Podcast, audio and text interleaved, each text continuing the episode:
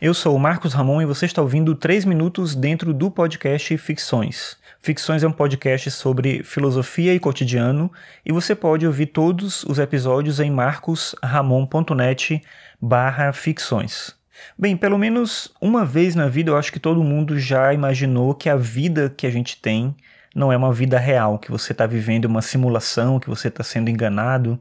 Não sei, alguma vez você deve ter sentido isso, talvez depois de assistir algum filme, de ler algum livro que traga esse argumento. Então, essa é uma ideia que foi explorada em muitos produtos diferentes da mídia, seja, como eu falei, em filmes, ficção científica, mas também dentro da filosofia. Uma das versões mais famosas é a versão elaborada por um filósofo estadunidense chamado Hilary Putnam. Em 1981, ele reescreveu essa história, eu digo reescreveu porque ela já foi, como eu disse antes, utilizada por outros autores antes dele, mas ele reescreveu ela em uma versão que ficou conhecida como Cérebro numa Cuba. Então ele imagina que, em vez de uma existência física, ele coloca essa situação, né? Imagine que em vez de uma existência física de um corpo no mundo real, tudo que você tem agora é um cérebro.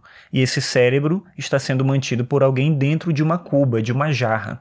E lá nessa cuba, esse cérebro está recebendo algum tipo de estímulo por meio de um supercomputador, e esse supercomputador criou uma realidade simulada que faz você crer que está vivendo no mundo real, está tendo experiências reais e sente coisas que são reais, sente raiva, sente alegria, sente fome, e você tem uma vida toda seguindo a partir dessa circunstância criada artificialmente.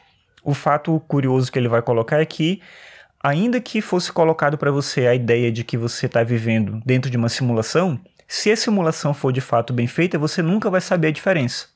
Então, imaginando que agora você que está me ouvindo esteja dentro de uma simulação, esse podcast pode ser uma tentativa de testar a simulação e de mostrar para você que ela funciona. Quer dizer, para você não, para quem está utilizando a simulação para enganar você.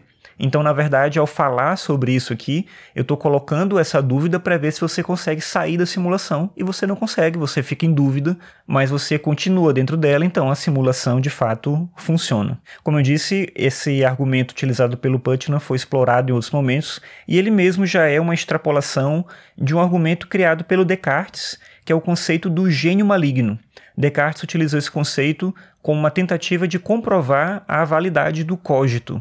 O cogito ergo sum, penso logo existo. A ideia do Descartes era de que, independentemente de você ser enganado ou não, de você estar sonhando ou não, de viver ou não em uma simulação, é uma verdade inquestionável que você existe. E esse seria o ponto de uma verdade para ele que combate aí o ceticismo absoluto. Ou seja, você pode duvidar de tudo, inclusive de que a realidade existe, mas você não pode duvidar da sua própria existência.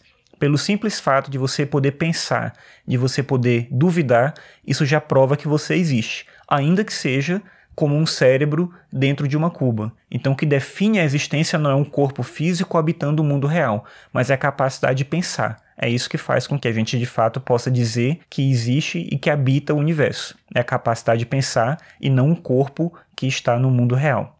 Eu decidi falar sobre esse argumento hoje porque eu estava estudando sobre ele para escrever um texto sobre filosofia e videogame. Se você gosta de filosofia e videogame, me acompanha lá no Nintendo Blast. Eu escrevo textos sobre jogos da Nintendo, obviamente, e eu tento sempre relacionar com alguma coisa da filosofia. E hoje vai ser um texto meu sobre o Mega Man. E lá eu falo sobre esse argumento do Putnam. Dá uma olhada lá se você tiver interesse. E é isso. Por hoje é só. Um abraço e até amanhã.